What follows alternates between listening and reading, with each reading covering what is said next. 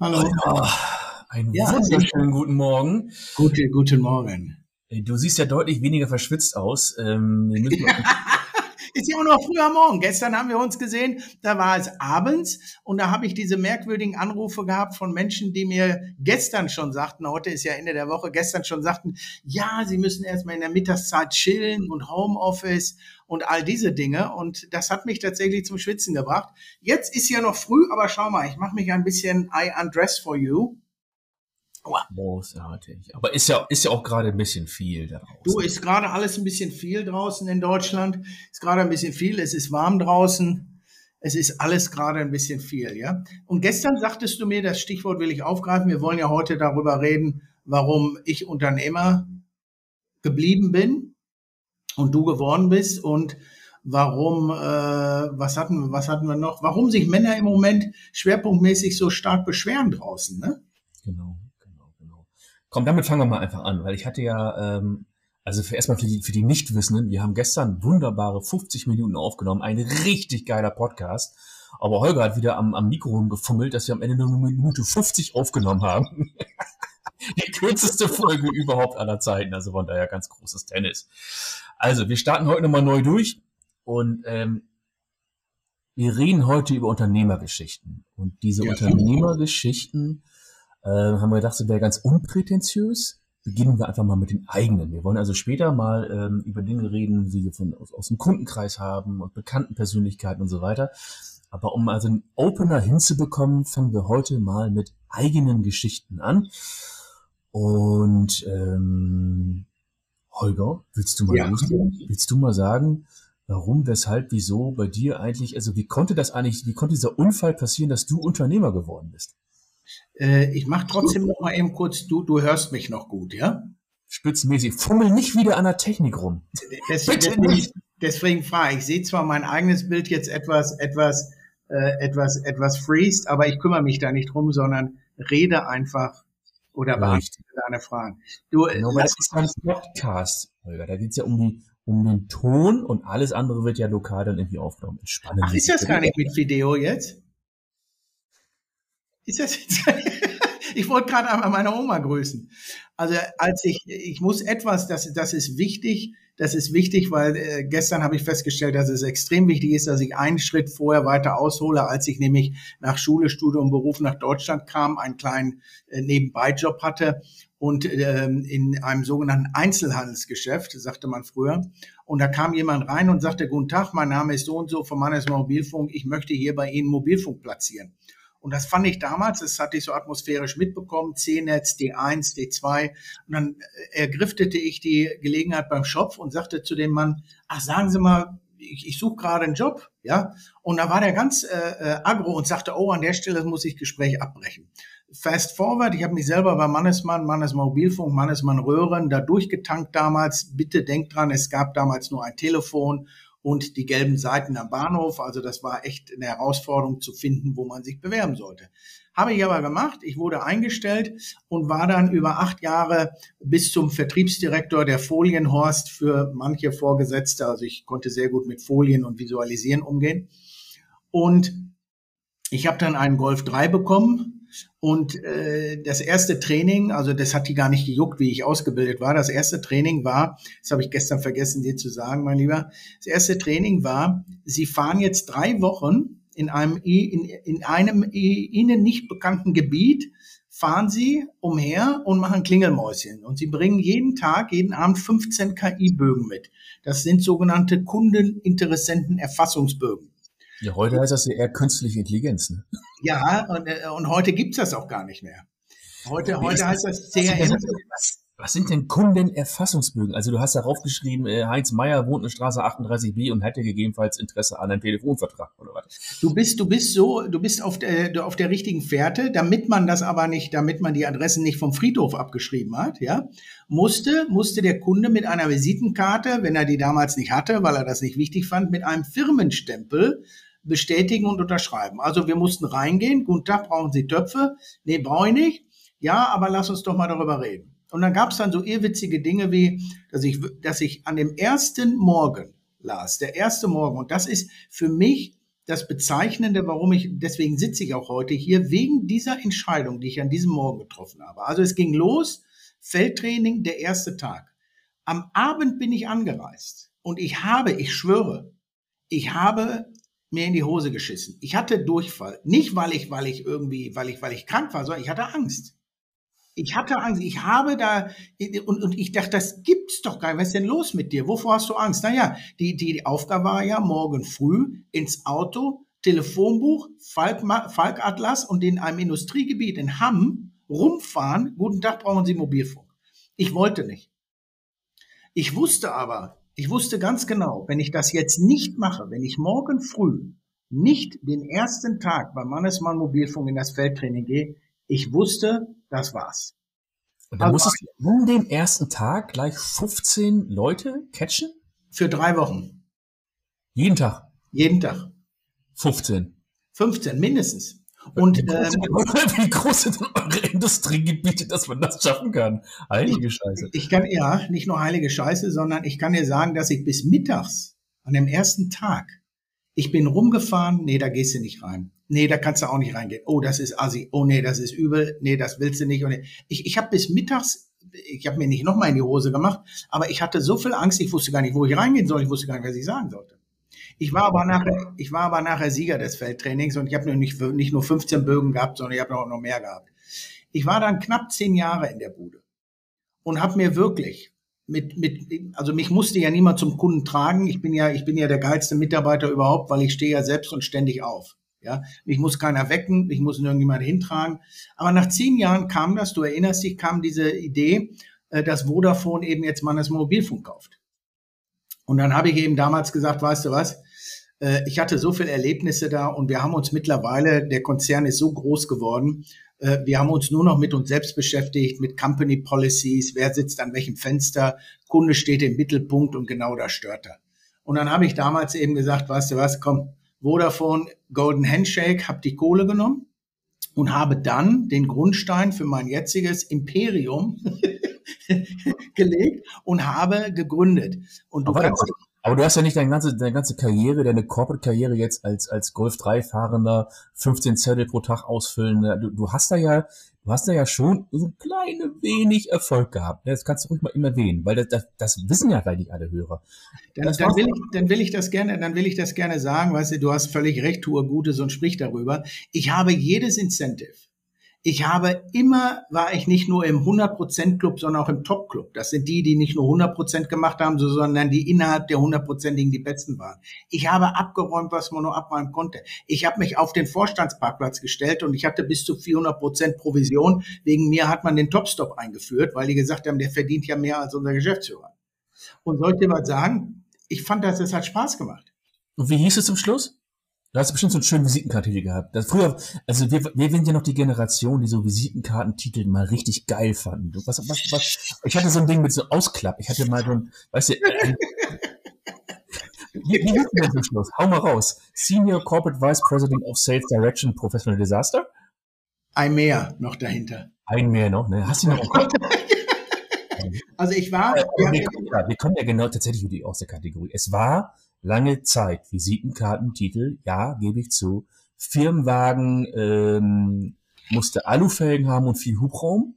Äh, dann warst du ziemlich weit vorne. Ja. Und ganz ehrlich, es war auch das verdammte Gehalt. Machen wir uns nichts vor. Also das waren die drei Komponenten, die, die mich back in the days motiviert haben, Dinge zu erreichen und zu machen und zu tun. Gebe ich. Du hast, du hast, du hast völlig recht. Das waren, das waren wie, ich habe das damals mal beschrieben, wie der König, der auf seinem Throne saß und verfaulte Äpfel aß. Und dann hatte er eben diesen, diesen, diesen Reichsapfel und sein Zepter. Und für uns waren das auch so Attribute wie Bossanzug, ja, äh, eine Karre mit ein bisschen mehr PS als der andere, ein bisschen mehr Ausstattung, weiß der Teufel, wie du die gekriegt hast, wen du beim Einkauf da wieder geschmiert hast, ja weil das ist ja gar nicht in der Liste, es durfte es ja gar nicht bestellen. Ja, wie hast du das geschafft? Ja.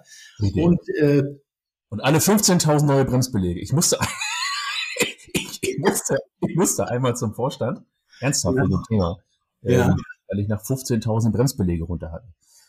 Ja, also ich hatte auch solche, solche, solche Fragen, warum, ich, ich habe den, weißt du, wir haben ja auch, das ist eine, auch eine wahre Geschichte. Ich habe ja viele meiner Mitarbeiter, die in meiner Region wohnten. Wir haben uns regelmäßig, zuerst zufällig, nachher äh, verabredet, samstags an der Waschanlage, weil wir haben jetzt, wurde ja bezahlt, also hast du die Karre immer richtig schön durch die Waschstraße geschoben, volles Programm und damals konnte sie auch noch europaweit damit in Urlaub fahren. Können ja einige heute noch. Dann habe ich eben, dann bin ich eben nicht aus dem Fenster gesprungen vor Verzweiflung, sondern ich habe mit meinem Boss gesprochen das ist auch nochmal eine Geschichte für sich, habe dann aber gegründet. Und ich hatte zur damaligen Zeit eine, eine, eine Frau, die ich auch geheiratet habe und hatte dann meine Severances, meine Abfindung einmal in Aktien gepackt und einmal in die andere Hälfte die Pilotenausbildung meiner Frau, Ex-Frau heute, die immer noch fliegt, bis heute nicht Danke gesagt hat. Nina, wenn du das hörst, du schuldest mir immerhin nochmal ein Danke. Also ich habe ich hab ihr die Pilotenausbildung bezahlt und den Rest eben, weil ich dachte, ach, brauchst du ja jetzt nicht so dringend die Kohle, haust du die mal in Aktien. Eine Woche okay. später war ich Lass geraten, das war kurz, kurz vor Dotcom-Krise und, und Börsenblase und sonstiges, richtig? Absolut richtig. Es war aber noch die Zeit, als man gesagt hat, Mensch, kauf doch EMTV, kauf doch Telekom. Es war ja egal, was du gekauft hast. Äh, es ging alles irgendwie für kleine und mittlere Anleger nach oben. Und ich habe mich da eben verführen lassen und habe da Werte gekauft, EMTV, die Haffer-Brüder damals, wer hat, wer kennt sie noch, ja? Und habe eben Idee, das war eine Spitzenidee. Das war eine Spitzenidee, ja. Du, die waren immer auf ihren, auf ihren Imagefilmen, waren die segeln. Und da dachte ich, Mensch, wenn ich denen jetzt mein Geld gebe, kann ich auch weit segeln. Also, Frau weg, Kohle weg, nie ein Danke bekommen, nicht schlimm. Und ich aber die Ich-AG gegründet, damals beim Arbeitsamt dann noch eine Ich-AG-Förderung bekommen. Die fragten dann, ob ich so einen Ebay-Shop aufmachen will. Da sage ich, nein, ich möchte ein, ein richtiges Unternehmen gründen. Bin dann von meiner Restkohle zu Aldi, habe mir dort einen Rechner gekauft und ich sagte es gestern, einen Farblaserdrucker in der Größe eines Fiat 500, der ungefähr auch die Emissionen eines heutigen Kohlekraftwerks äh, abwarf. Und dann saß ich da in meinem Homeoffice und dachte, scheiße, jetzt hast du zwar einen Drucker und einen Rechner, aber du musst das Telefon selbst bezahlen. Das Fax haben sie mir noch gelassen von Mannesmann. Kann auch sein, dass ich das gestohlen habe, weiß ich nicht mehr. Auf jeden Fall hatte ich das noch. Und äh, ich musste jetzt Kunden akquirieren, weil ich war eigentlich und uneigentlich hatte ich keine Kohle mehr. Okay, aber nochmal, nochmal, warum das ist nicht so richtig klar geworden. Warum bist du aus der wunderschönen, doch so äh, sanft umbetteten Corporate-Welt überhaupt ausgeschieden? Als ich, als diese Vodafone-Mannesmann-Übernahme äh, äh, drohte und brodelte, ja, zu der Zeit habe ich ein, äh, ein Angebot bekommen von einem Unternehmen und bin dann tatsächlich zu meinem Boss und habe ihm beim Mittagstisch gesagt, Mensch, ich muss dir was sagen. Ja, was hast du denn? äh, du, ich habe hier ein Angebot gekriegt. Ja, ich, ich weiß nicht, was ich machen soll. Du siehst ja selber, alles ein bisschen unsicher im Moment, ja. Äh, und außerdem verwalten wir uns hier nur noch selbst, was soll ich machen? Da guckt er mich an und sagt, hör mal, erstens, du bist noch nicht so weit.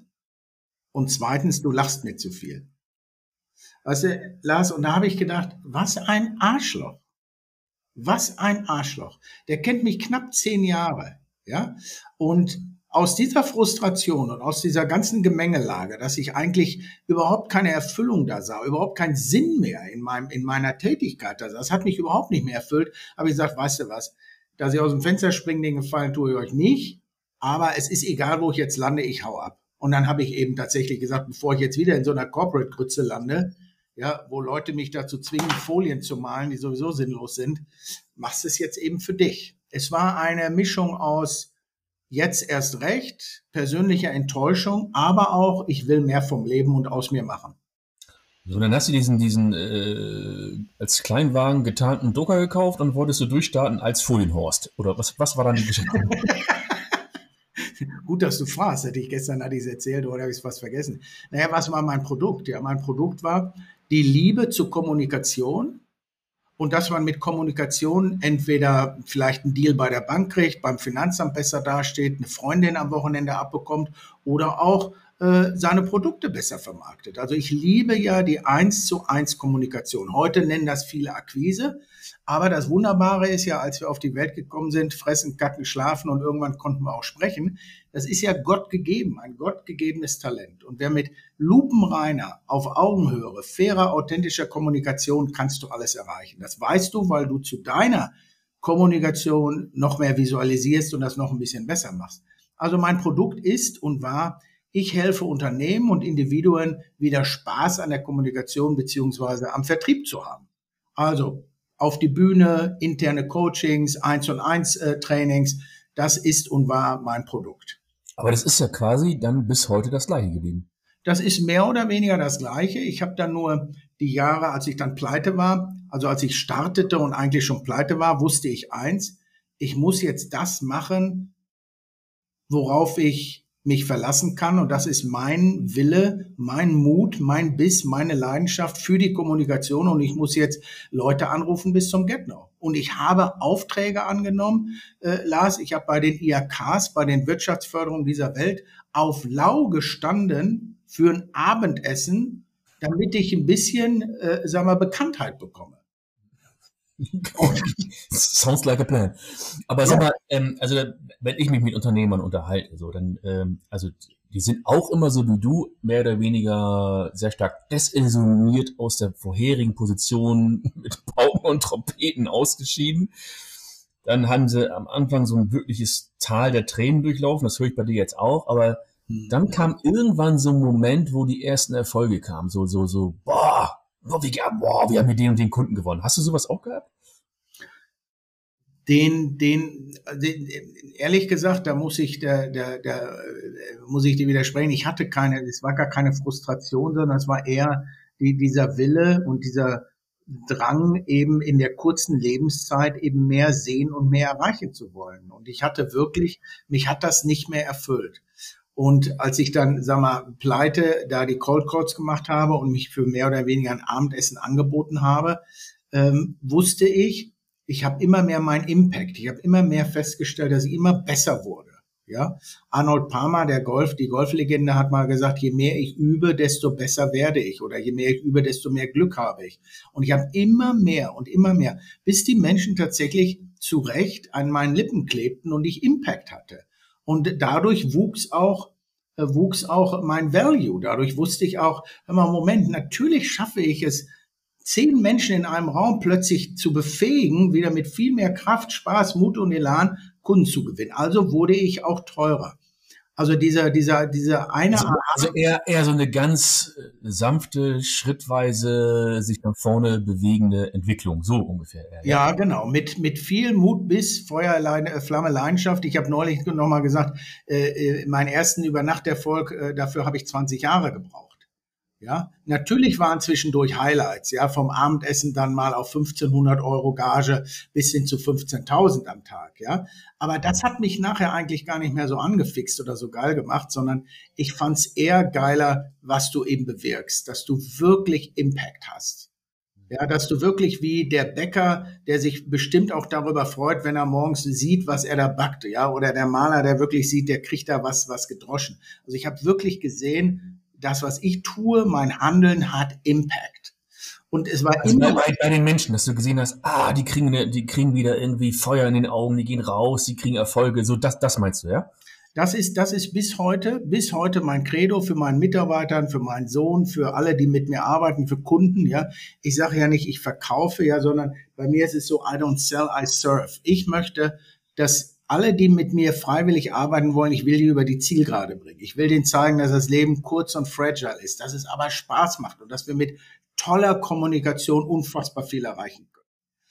Der, jetzt, der, der, nur eine Frage, könntest du denn jetzt, ich meine, jetzt hast du ja das selbst durchlebt und was nicht alles und könntest du denn in, also es ist immer doof, wenn man so stark hoch abstrahiert, aber könntest du in wenigen Punkten mal zusammenfassen, was aus deiner Sicht die Erfolgsparameter waren, dass du da, also die dich dahin gebracht haben, wo du jetzt stehst? Das, das, das, das kann ich sogar sehr gut. Und das Schöne ist dabei, spitzt mal alle eure Öhrchen jetzt, das Schöne ist dabei, das ist Branchen oder, oder auch, sag mal, Location unabhängig. Das, was mich zu dem gemacht hat, der ich jetzt bin, natürlich genetisch verdrahtet mit der Muttermilch aufgesaugt, habe ich schon ein paar Gene. Aber täuscht euch nicht, Talent Talent ist ein flüchtiger Stoff. Viele Menschen haben Talent, es wird aber durch äußere Umstände entweder kaputt gemacht oder gar nicht gefördert. Mein Talent zur Kommunikation, mein Talent, dass ich Menschen liebe, plus, und jetzt kommt die Secret Source, Mut, Leidenschaft, absolute Begeisterungsfähigkeit für andere und für mich selbst. Und dieser unbändige Wille zum Erfolg, diese Persistency, niemals aufzugeben, die hat mich dahin gebracht, wo ich jetzt bin. Und das sind Tugenden und Eigenschaften, da kann man tatsächlich dran arbeiten, weil wir treffen ja jeden Tag die Entscheidung. Soll ich aufstehen? Soll ich nicht aufstehen? Soll ich mein Bett machen? Soll ich nicht mein Bett machen? Ich gebe nicht auf. Und ich habe glücklicherweise etwas gesucht und dann auch gefunden, was mich erfüllt und wo mir dieses Nicht-Aufgeben, sagen wir mal, leichter fällt.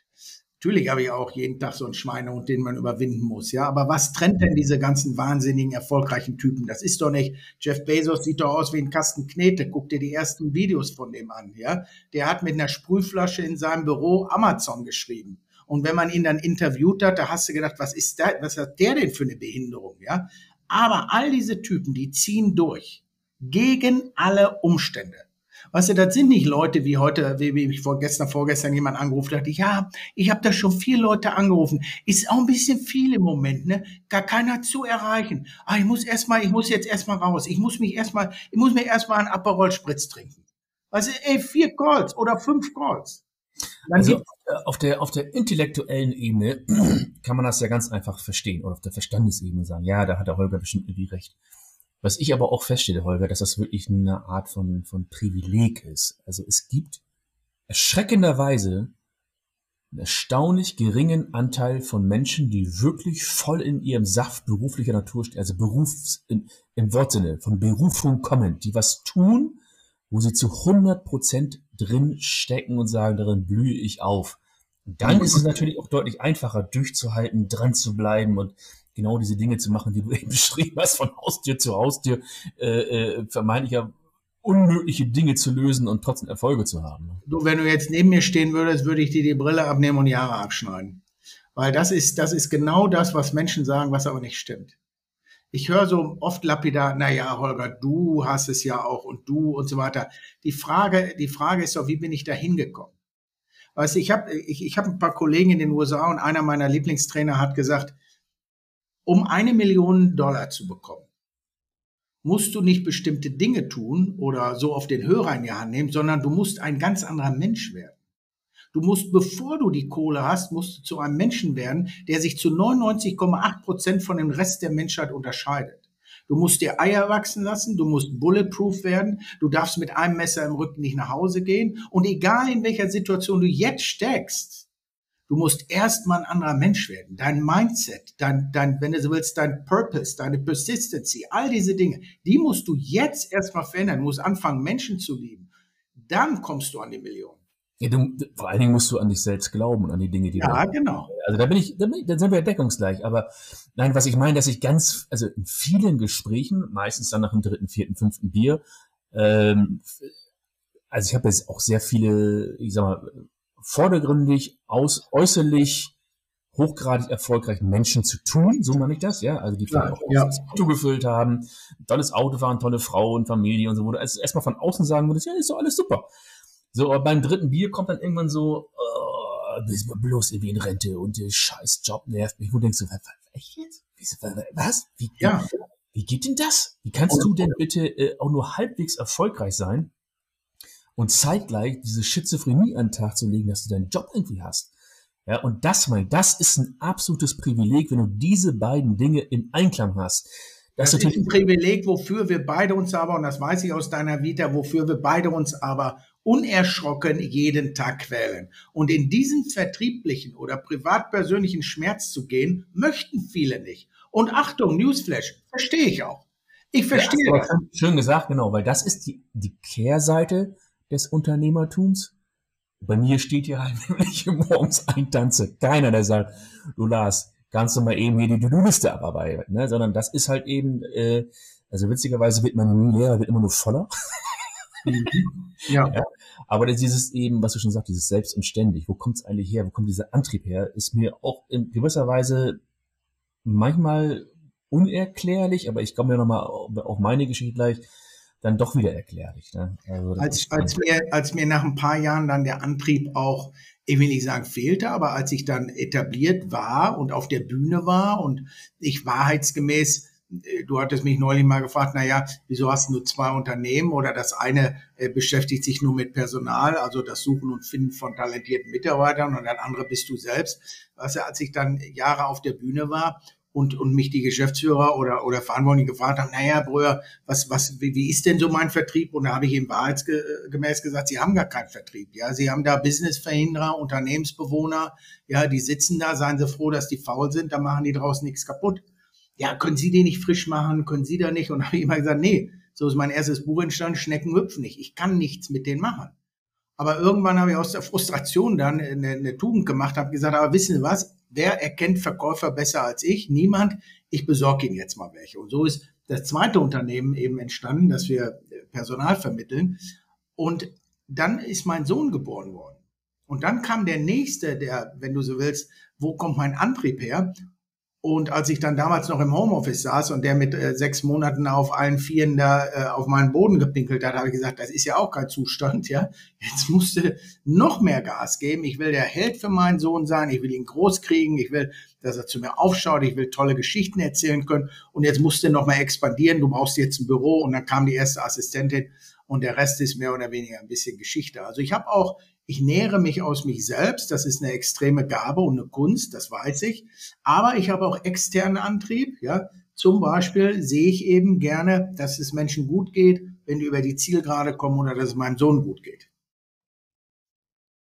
Ja, schön gesagt. Ich glaube trotzdem, dass es, dass es extrem hohen Anteil von Menschen gibt, die einfach noch nicht diesen, diesen Dreh gemacht haben, obwohl sie vielleicht schon um die 50 sind, obwohl sie Karriere haben und was nicht alles. Ich höre es verdammt häufig, dass Leute in eigentlich im innersten Kern irgendwie unzufrieden sind. Ja, Leider. Ja. Leider, guck mal, das ist doch, das ist doch schade, Lars. Das ist doch wirklich schade. Und die Unzufriedenheit, die du gestern angesprochen hast, die bei unfassbar vielen Männern gerade aufpoppt, die rührt ja daher. Die rührt ja aus der Frustration mit 30 gestorben, mit 70 beerdigt und zwischendurch die Kiste Paderborner oder was weiß ich, einen zwölf Jahre alten Scotch, je nach Geldbeutel, ja. Aber anstatt sich zu beschweren, zu sagen, pass mal auf, du kannst doch noch, du wachst doch noch morgens gesund auf. Ja, du machst dir noch nicht in der Hose, du bist nicht am Rollator, was hast du denn jetzt für ein Problem? Ja, pack's also, doch einfach an, ne? Aber es ist halt eine Mentalität, die wir haben, aber die unbedingt jeder hat, ne?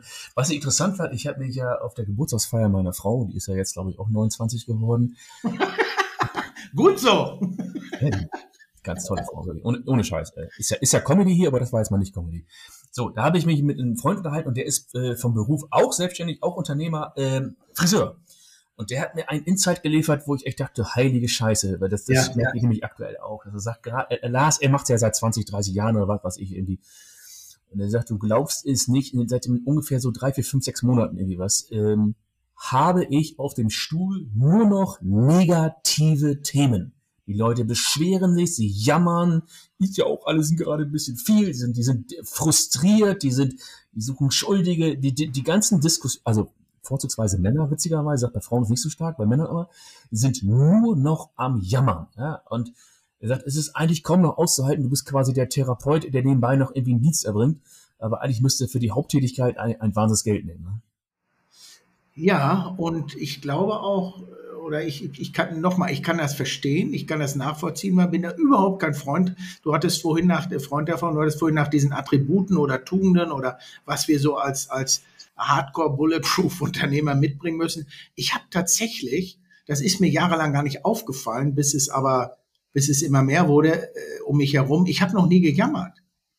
Ich, ich, ich, ich weiß auch, worüber willst du denn jetzt jammern? Über deine Wandfarbe, über deinen scheiß Job? Ich meine, wer ist denn dafür verantwortlich? Und über Benzinpreise zu jammern, ist genauso schwachsinnig, weil es bringt doch nichts. Es ist, ist doch unsinnig. Aber die Dinge, die du in deinem Leben, wenn du jetzt, du bist ja kein, du bist ja kein Baum, ja, du kannst ja, du kannst dich ja bewegen. Also du bist ja an einem Punkt frei gewählt. Warum bist du denn da? Was, was, worüber beschwerst du dich denn jetzt? Über deine scheiß Beziehung? Ja, dann kümmere dich drum. Bring deiner Frau mal Blumen mit. Ja, die macht nicht, was ich will. Ja, dann sag doch mal, was du willst. Ja, mein Job ist scheiße. Ja, du, das ist ein Job dann such dir doch einen neuen. Sprich doch mal hinter den Kulissen mit 20 Leuten und guck, was passiert. Aber selbst für sich selber mal einzutreten, die Dinge, die man wirklich beeinflussen kann, sehe und höre ich immer mehr Menschen, die es nicht auf die Kette kriegen. Und das, das mag ich nicht. Also ich finde hohe Benzin oder wird Energiekrisen finde ich auch scheiße. Aber was soll ich jetzt machen? Soll ich beim Lindner anrufen? Ja, soll ich jetzt irgendwie einen Post machen, dass die Politik scheiße ist seit 30 Jahren? Nee, ich kann aber was anderes verändern. Ich kann mich mit geilen Typen wie, wie, wie du es bist verbinden. Ich kann ein paar tolle Kunden anrufen, ja. Ich kann ein bisschen Kohle machen. Ich kann ein bisschen Glück in die Welt streuen. Das kann ich beeinflussen. Ja, ja. Das ist, das ist wahrscheinlich am Ende der Unterschied, ne? Gut, Folienhorst. Jetzt weiß ich auch, wie du. Folienhorst, Folienhorst habe ich gar nicht gesagt. Folienhorst war, weil ich, weil ich aus Langeweile, aber eben kommunikativ auch geil visualisieren konnte, war ich bei Mannesmann immer der, der für andere Leute Folien gemacht hat. Aber wirklich gut schon damals, auf dem Tageslichtschreiber. Kennst du die noch? Ich kenne ja diese Scheiße. Das ist unter anderem auch einer der Gründe, warum ich ja aus, auch aus der Corporate-Welt irgendwann ausgebrochen bin. Hau raus, meine Geschichte ist vorbei. Du bist dran. Ich, muss, ich muss auch ein bisschen früher anfangen. Ich muss tatsächlich anfangen, dass ich, ähm, keine Ahnung, wie alt ich war, 15, 16, da habe ich mir so ein Amiga gekauft und habe dann so rumgehackt. Amiga 500er. Ich äh, hatte ich, ich hatte Name, Doppellaufwerk und richtig Farbildschirm und allem drum und dran. Ja. Ich hatte noch den VC20 mit Datasette, dann hatte ich den Commodore C64 und dann hatte ich den Amiga. Ja, aber so auf, und da, da, ich habe da zum damaligen Zeitpunkt, also Schule hat mich nicht so interessiert, ich war ein grottenschlechter Schüler, ja, also ich habe äh, das Abi mit Hängen und Würgen und mit irgendwie 3,7 oder 3,8 irgendwie gemacht, aber dieses Computerding fand ich irgendwie ganz geil, war dann in so einer Hackergruppe drin, hat dann Daten mit Datenträgern gehandelt und Computerspiele verkauft, die ich sag mal so auf äh, alternativen Vertriebswegen organisiert wurden. Das hat mich aber ich höre gerade so schlecht. Äh, ist, ist, ja auch verjährt, ja. Aber es hat mich irgendwie angetriggert, diese ganze Thematik und dachte, was, was willst du jetzt werden später mal? Dann machst du, studierst Informatik. Zum Problem, Uni, war damals zehn Jahre Studienzeit, ja. Und habe dann angefangen, erstes Semester mit 300 Leuten, nach dem zweiten Semester waren noch ganze 150 da, nach dem dritten Semester waren noch 15 da. Und so im dritten Semester saß ich da irgendwann in so einer Vorlesung. Die Ethik der Logik. Nochmal? Die Ethik der Logik. Also die, die ja, du lachst. Pass auf, da habe da hab ich für mich ein äh, sich unfassbar prägendes Erlebnis gehabt. Ich habe nämlich festgestellt, dass es Situationen gibt, die ich verstandesgemäß nicht erfassen kann. Neudeutsch, ich war einfach zu doof für diese ganze Scheiße. Und habe dann für mich entschieden, wirklich mitten in der Vorlesung, habe mich äh, rechts und links kurz die Hände geschüttelt, habe gesagt, Jungs, viel Spaß noch, I'm out here. Das geht nicht mehr, it's vorbei. Und das Ganze basierte darauf, weil ich zu einem damaligen Zeitpunkt schon ein Hobby hatte. Ich habe ja Motorrad gefahren wie so ein Berserker und hatte dann ähm, immer so Dinger gekauft, die irgendwie kaputt waren und habe sie repariert und schick gemacht und vertickt und so weiter und hatte einen okay. damaligen Zeitpunkt in, in der Garage meines Vaters, die also wirklich so eine ganz normale Garage, hatte ich schon 15 Motorräder drin stehen. Das hat sich irgendwie so entwickelt und dann habe ich gedacht, pass auf, das machst du jetzt richtig. Und hatte ungefähr ein halbes Jahr später so 50 und nochmal ein weiteres Jahr später hatte ich so an die 100 dann habe ich europaweite Reimporte gemacht und also richtig großes Rad gedreht und was nicht alles und einen richtig großen Betrieb aufgebaut und äh, dann kam die, dann kam die IHK, gesagt, geht nicht, kannst du nicht machen in Deutschland, darfst du nicht. Ja, pass auf, war nicht lustig, nee, war echt nicht lustig. Du musst ja. Meister, Meistertitel haben. Und dann habe ich äh, tatsächlich äh, ich weiß nicht, Stimmt. Ob, ob, Stimmt. Ja, doch, das war, war nicht lustig. Dann habe ich aber eine Ausnahmegenehmigung bekommen und habe mir tatsächlich einen Meister eingestellt und der hat mich ausgebildet. Im eigenen Betrieb. Okay, okay. Ja, so, und egal. Long story short. das Thema hat mich nicht erfüllt. Ähm, obwohl es mein Hobby und meine Passion war, hat mich das nicht erfüllt, weil die Gespräche unfassbar eindimensional waren, die Tätigkeit war unfassbar eindimensional. Ich habe ein Schweineschwanz Geld verdient damals. Ja. Ich glaube, das waren damals schon so um die 30.000, das waren noch D-Mark-Zeiten, D-Mark-Zeiten pro Monat. Wahnsinn, wahnsinnig. Die Taschen voller Kohle, äh, auch viel Schwarzgeld. Zum Glück ist das ja auch alles äh, äh, verjährt mittlerweile. Das war, das war üblich. Ähm, aber es hat mich wirklich, es, nicht, nicht berührt, nicht erfüllt und gar nichts. Ähm, okay. Ich kann es schwer fassen, aber es war insofern, dass ich immer mich hinterfrage und sage, dann machst du jetzt bestimmt noch weitere 30 Jahre. Hab dann daraufhin alles wieder mehr oder weniger abgestoßen, losgeworden und sonst, wie man das jetzt, ist eine längere Geschichte, auch hochgradig komplex, wie das dann Ganze stattgefunden hat, aber habe ich dann entschieden, äh, an der Hochschule Bremen nochmal für den Bereich Maschinenbau einzutragen. Und zwar haben die angefangen, Maschinen zu verknüpfen mit diesem ganzen Computer, Elektro, E-Business-Wahnsinn. Und habe dann als einer der ersten da dann einen Abschluss gemacht. Und das Ding hat mich richtig ge gepackt, richtig getriggert. Und man glaubt das nicht, ich war ja eigentlich die Schulgurke vor den Herren. ähm, und dann, wenn man dann Bock auf was hat, dann scheint es zu laufen, ne? Ich habe ich hab als einer von zwei und der andere war so ein richtiger Überflieger, also, also so, so ein gar nicht so ein Typ wie ich. Ja. Ich, also ich habe das äh, als einer von zwei in der Regelstuhlenzeit geschafft, das abzuschließen mit 1, irgendwas, 1,3 oder 1,0, ich weiß es nicht, irre. Hab da so Bock drauf gehabt, dass ich mich schon während des Studiums wieder selbstständig gemacht habe. Und dann haben wir sofort so Firmen wie ähm, Daimler Chrysler gewonnen. Damals war Karstadt noch eine richtige Nummer. Wir haben für Karstadt gearbeitet. Wow, geil, ja. Und dann haben wir für, für die Raumfahrt eine Lösung gebaut. Also richtig irres Zeug. Kein Projekt unter 100.000 und ich habe richtig Bock gehabt. Da, da haben wir uns in so ein Monster-Porno-Büro hingezimmert, ne? Äh, äh, Angestellte rauf, runter. Und dann kam Peng. Dann kam die Dotcom-Blase. Hm, dann war dann etwas, das war dann so ein klein wenig unschön, weil äh, dann kamen die Anrufe, die alle mehr oder weniger ziemlich ähnlich waren, die mich gesagt haben, ja, während ähm, wir müssen ähm, die Projekte ja. erstmal auf Eis legen. Ja. Erstmal. Ja. Aus, am Arsch, ne? Aus Aber wenn was ist, wenn was ist, melden wir uns wieder. ja. Aus erstmal ist geworden gar nichts. Äh, und aus erstmal ist geworden tatsächlich eine, wie sagt man das so schön, eine technische Insolvenz oder wie heißt sowas, ja? Also tatsächlich ähm, sauber abgewinkelt, ähm, mit, mit, mit anderthalb blauen Augen rausgekommen. Das war meine nächste unternehmerische Erfahrung. Nachdem ich also so verwöhnt war, dass es Leute gibt, die dir Sachen aus den Händen reißen. Ähm, dann kam 9-11. Ich habe 9-11 live im Fernsehen gesehen, wie das Ding äh, in den Turm reingerasselt ist, äh, das zweite Ding da. Ähm, und hab dann äh, überlegt, was machst du denn jetzt hier? Scheiße, du musst irgendwas Neues machen. Ja, und bin dann in die Corporate-Welt äh, eingetaucht. Ach ja, auch mal, du warst auch mal festangestellt.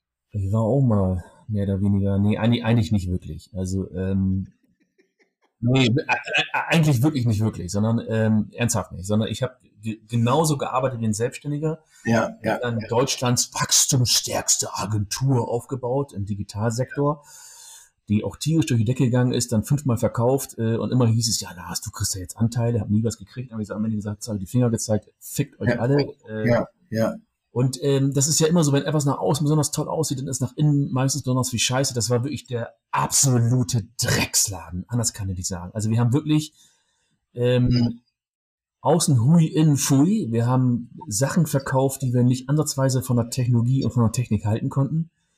Nur Stress, Ärger, ich kann es gar nicht in Worte fassen, war widerlich, wirklich eine ätzende Firma. Und es ging nur darum, den Kunden wirklich über den Tisch zu ziehen. Wirklich.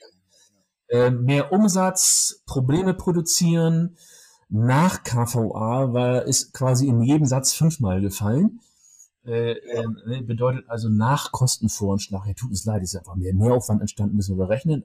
Also wirklich nur Scheiße, äh, wo ich gesagt habe, ganz ehrlich, auf diesen Mist hier habe ich keinen Bock mehr. Also diese, dieses äh, keinerlei Qualität, kein gar nichts und. Gesagt, gibt's sie, gibt's sie noch oder gibt's sie noch anders oder ist da noch was von übergeblieben von, von, von, von, von der Agentur? Ja, die gibt's und die sind auch äh, immer unter den ersten zwei Plätzen draußen unterwegs und ich mit Sicherheit haben die ihre Strategie total geändert über die Jahre. Mit Sicherheit. Macht man ja meistens bei solchen Firmen, also von daher, nee, die sind alle bestimmt super. Nee, ich habe mich dann da rausgelöst und gesagt, ganz ehrlich, ich habe auf diese, auf diese Art der Arbeit habe ich in meinem Leben keinen Bock. Wirklich nicht. Also das ist, du bist nur mit unzufriedenen Menschen beschäftigt, sowohl auf Kundenseite, auf Technikseite, auf was weiß ich. Es war ätzend. Fluktuationsrate 8000. Und gesagt, ich will eine, ich will so eine Firma aufbauen. Ja, es ist, ich habe damals so eine Methodik ähm, ich habe es dir ja schon mal erzählt, aber ich kann es ich, ich kann's auch irgendwie machen. Es ist jetzt auch nicht so wirklich schlimm. Aber ähm, zum damaligen Zeitpunkt war das ja auch nicht so üblich, dass man sich so reflektiert hatte. Ne? Ich habe mir ähm, tatsächlich beim jedes Mal, wenn ich kacken gegangen bin auf der Toilette, ist, ist wirklich kein Scheiß, ist doch scheiße. Also, ja, doch. ich, war, ich war doppelt produktiv. Ja. Habe ich mir die Frage gestellt, Lars, was würdest du eigentlich machen, wenn du 10 Millionen Euro hättest? Und ähm, die Antwort war, definitiv nicht in so einer beschissenen Firma zu arbeiten wie das hier. Ja, wo man immer nur darauf erpicht ist, nach außen alles toll zu machen, nach innen alles dreckig.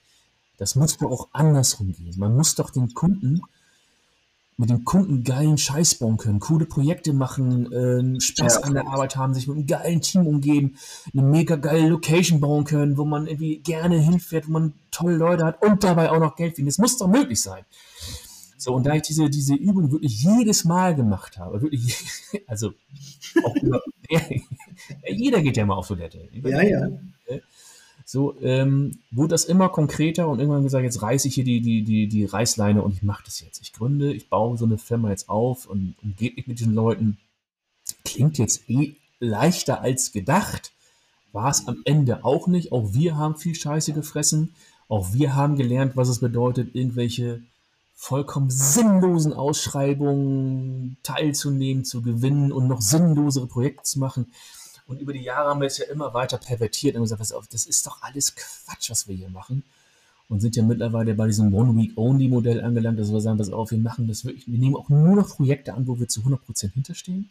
Mhm, sehr gut. Ja. Arbeiten dann nur mit Leuten im Team, die sich zu 100% damit identifizieren und auch daran glauben, dass sie das, diese Aufgabe erfüllen können.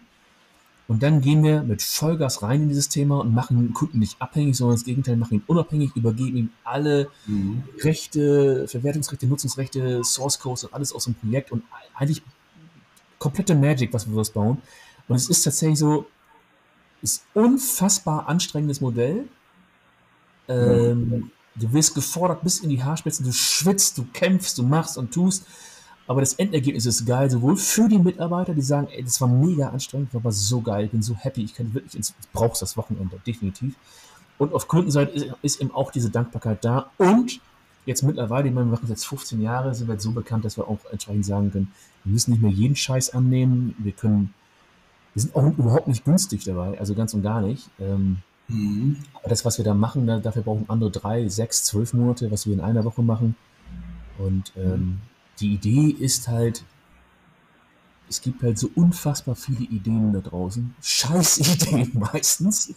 Weil, ja, ist so. Die, es fühlt sich am Anfang immer toll an und alle sind begeistert, aber wir haben ja halt das Problem, dass wir 90% Scheiderquote haben. Mhm. So, wie, wie dreht man das Ganze eigentlich um?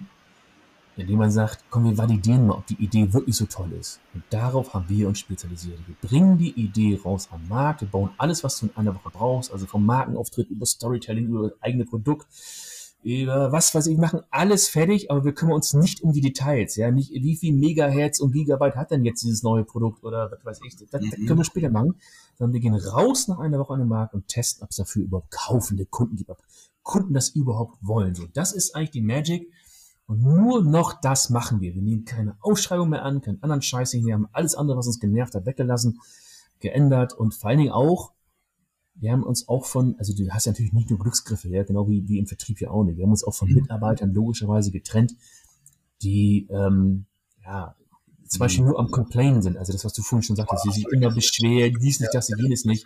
Ich, es gibt eine goldene Regel in diesem Projekt. Ich will nicht hören, was nicht geht. Ja, das wissen wir alle, dass das alles nicht geht.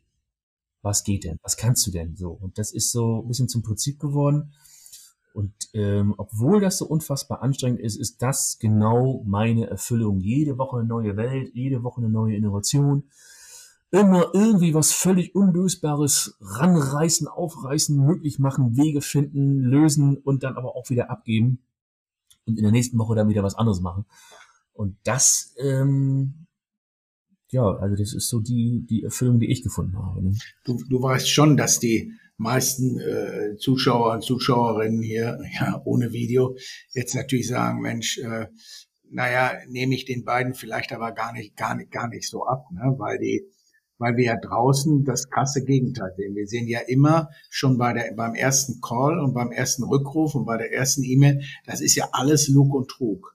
Das ist ja alles, ja, wir melden uns dann nochmal und sind bei uns auf der Liste ganz oben und wenn da mal. Ja, ich weiß ja, ja, ja, ja. Nur, also, wir sind mittlerweile so weit, dass wir sagen, äh, wenn du irgendwelche Zweifel hast, wir machen komplette Geld zurück, also nee, du musst gar nichts bezahlen, Garantie. Also wenn du meinst, dass wir das nicht schaffen in einer Woche, wo zahlst du gar nichts.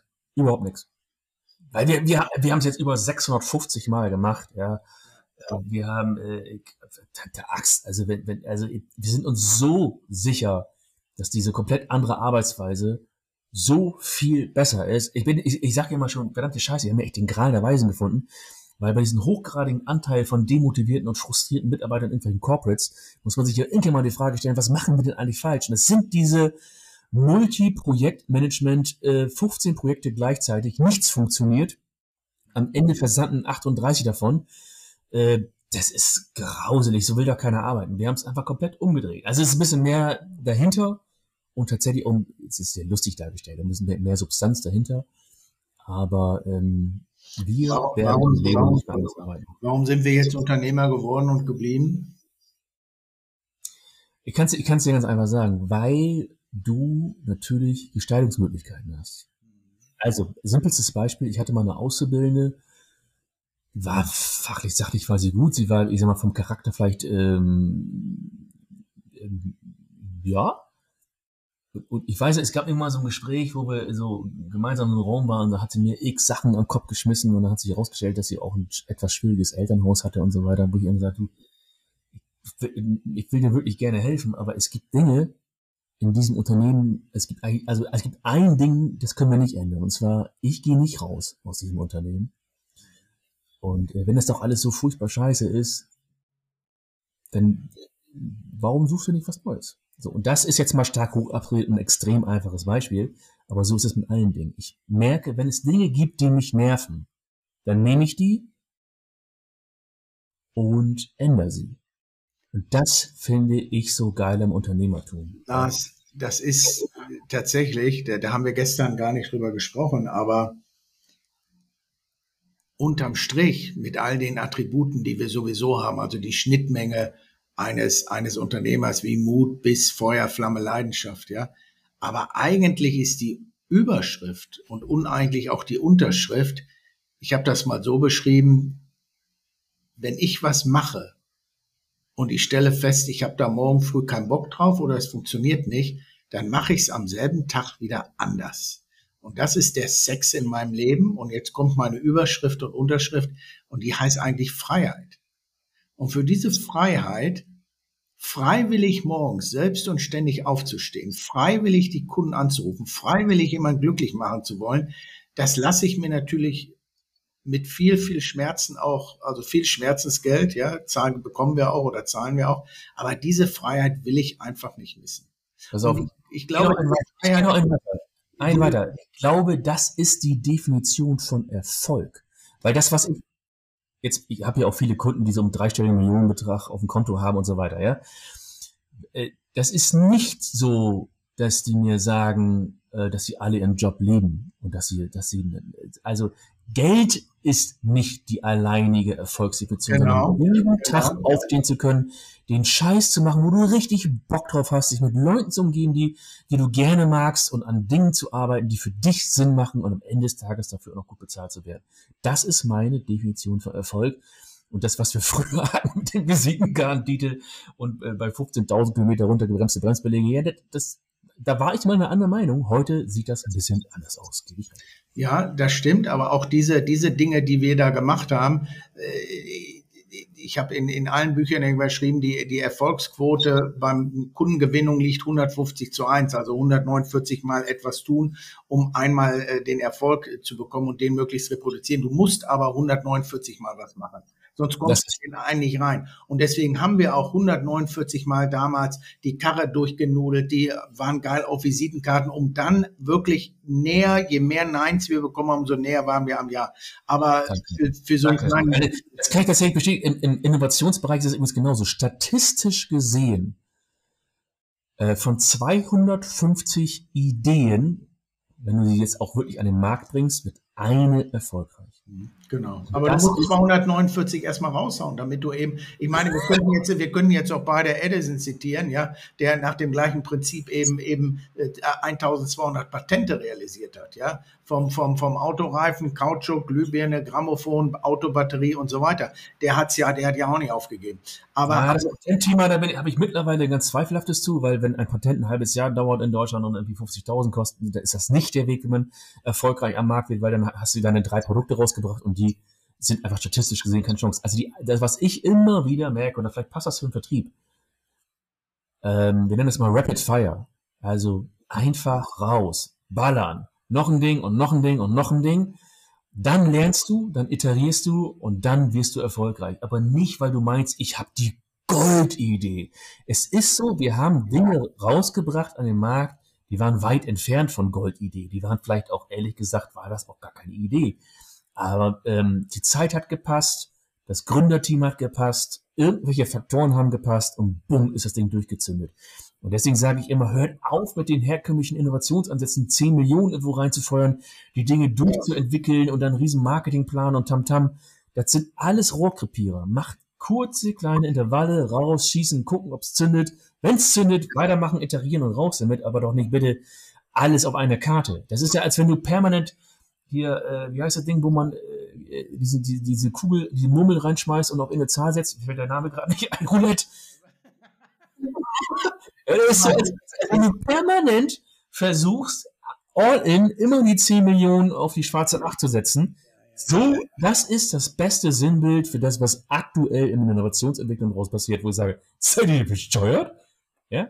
Mach doch lieber äh, den ganzen Tag nur irgendwie rot-schwarz oder probier sie alle durch mit kleinen Beträgen. Irgendwann triffst du. Und das kannst du nur sagen, so äh, äh, wunderbar emotional, weil du es weil du's gelernt, erlebt, gelebt hast, weil es durch Herz und Rübe gelaufen ist. Ich werde nächste Woche, fühle mich da so wohl, dass du das sagst, weil ich werde nächste Woche, bin ich bei einem Großkunden in Hamburg, ist ein äh, Dauerauftrag, hätte ich fast gesagt, also die trainiere ich 18 Tage. Und ich habe so 350 Seiten äh, Workbook, so ein Trainingsbuch vom ersten Pitch bis zum Rechnungsschreiben. Ja? Mhm. Und normalerweise trainiere ich das durch. Dass wir sagen, pass auf, Seite für Seite, ja. Und das mache ich gar nicht mehr, sondern äh, Rapid Fire ist ein gutes Beispiel, weil ich denen gesagt habe, pass mal auf, es ist scheißegal. Nimm einfach den Hörer in Hand. Ruf Leute an und sag, guten Tag, brauchen Sie Töpfe oder was immer deine Lösung ist, ja. Und je öfter du das machst, du hast ein paar Low-Hanging Fruits dabei, du hast einen Lucky Punch dabei und du hast auch vielleicht 150 Mal gibt's einen aufs Maul. Aber du wirst sowieso immer besser. Also mach dir nicht zu viel Gedanken, mach da keine Kirche von, ja. Diese ganze Neurowissenschaft davor, und der, der ruft doch einfach Leute an. Und weißt du was aktuell sowieso dir zu, zu, dir zugute kommt? Es macht sowieso niemand. Es macht sowieso niemand. Also ruf doch einfach an mit einer guten Idee. Mensch, häng dich da. Sicher kann man das ein bisschen besser und sicher kann man das ein bisschen professioneller machen. Aber ich, mir fällt ja. das deswegen ein wegen Rapid Fire. Das ist, das ist, das, das ist, das, das finde ich gut. Also bei uns ist, ist, es ja nicht so, dass wir so super schlau sind, darauf gekommen sind, ne? sondern es ist so, Innovation ist ja immer born from the struggle. Ne? Wir haben ja früher auch herkömmlich gearbeitet, hier mit diesem Lean Startup Bullshit, anders kann man es nicht sagen, oder Design Thinking Schrott. Ja, weil, ja, es ist schön, dass ich da so, ich werde auch hochgradig emotional, wenn ich über so also wirklich, nichts davon funktioniert. Gar nichts. Also wir haben früher ja so, wir haben gedacht, wir wären schnell, haben wir 100 Tage Projekte gemacht und dann die Projekte ja, dann ja. technisch ausentwickelt und all den ganzen Quatsch. Das Problem ist, weißt du, was das Problem ist? Du gehst mit dem Team all in und die waren ja auch alle motiviert und die hatten ja auch Bock und die waren ja auch voller Feuer. Und dann bringst du den Scheiß nach 100, also nach drei Monaten und einen Tick mehr an den Markt und dann passiert gar nichts, weil kein Menschen es interessiert. So, das ist so hochgradig frustrierend und vielleicht ist da auch die Parallele zum Vertrieb, ja. Wenn du dich permanent nur im eigenen Saft drehst und tolle Konzepte und Folien baust und was nicht alles und dann irgendwann zu den Top-Kunden hinfährst und den jetzt überzeugen willst, ja, vergiss es doch. Es ist Rapid Fire. Es ist tatsächlich so. Kurze, kleine Intervalle raus damit, schießen. Und dann natürlich, es gibt noch ein paar mehr Regeln, logischerweise will ich jetzt nicht im Podcast ja, ja, klar, aber klar. es ist, aber das, darin liegt die Musik und darin liegt der Erfolg, ne? Und genau. Dann durchhalten, sich immer wieder motivieren, neue Ansätze finden, neue genau. ran, ne, dran glauben. Also, also warum sind wir, wenn wir es unterm Strich, warum sind wir Unternehmer geworden? Also für mich ganz klar, das ist eben die, die, die Freiheit. Ob du die jetzt gestalterische Freiheit nennst oder sagst Freiheit, jemand einzustellen, mit jemand zu arbeiten, die die Projekte auszuführen. Es ist die Freiheit. Und ganz ehrlich, ich lege mal meine Hand für ins Feuer oder hänge da mein letztes Ei für ins Feuer. Also ich sag mal so, 99,9 Prozent der Menschen wollen das auch. Aber Holger, ja. es ist auch gerade ein bisschen viel. Es ist, du, Lars, jetzt ganz ehrlich, ich bin aber froh, dass wir den Podcast heute gemacht haben, weil ich schaue mal so auf die Uhr. Äh, wir haben es geschafft. Es ist Freitagmittag 12 Uhr. Das war's. Wahnsinn, ne? wie, wie wir uns hier wieder was äh, freigeklaubt haben. Ne? Das, das, das war's. Ich, ich muss jetzt gleich nach Hause. Der Gärtner war heute da. Der hat mich mit einer Stielmotorsäge tatsächlich um 6 Uhr geweckt. Ich sag, welcher normale Mensch, ja, äh, steht morgens um 6 Uhr auf, ja. Äh, aber insofern konnte ich nicht mehr liegen bleiben. Deswegen war ich heute schon früh im Büro. Aber ich würde sagen, nach sechs Stunden kann ich jetzt auch nach Hause. Es ist 12 Uhr. Es ist auch ein bisschen viel im Moment. Es ist viel. Es ist, guck mal, äh, sagte neulich ein Kunde zu mir, ohne Scheiß, pass auf, der sagte zu mir, haben Sie mal rausgeguckt, Herr Bröhr? Haben Sie mal rausgeguckt, wie warm da draußen ist? Ja? Das ist doch nicht mehr normal. Das wird in Deutschland immer wärmer. Haben Sie mal raus, ein bisschen viel im Moment. Ja, ja und außerdem habe ich heute Morgen geschrieben, der Firmenwagen wird ja von meiner Frau gebraucht, um 12 Uhr fertig mit ihren Mädchen auf der Köhe ein bisschen Aperol Spritz trinken. Ne? Deswegen braucht die ja mein, mein Das Firmenwagen. Leben ist so schwer. Ja, es ist so schwer. Wunderbares Schlusswort. Äh, wir haben die 55 Minuten voll gespult. Keine Ahnung, wo die hergekommen sind. Ich wünsche dir einen äh schönes, Wochenende, schönes Wochenende. Ne? Und mach nicht so viel. Mach nicht so viel. Tschüss, mein Lieber. Tschüss, mein Lieber. Bis dahin.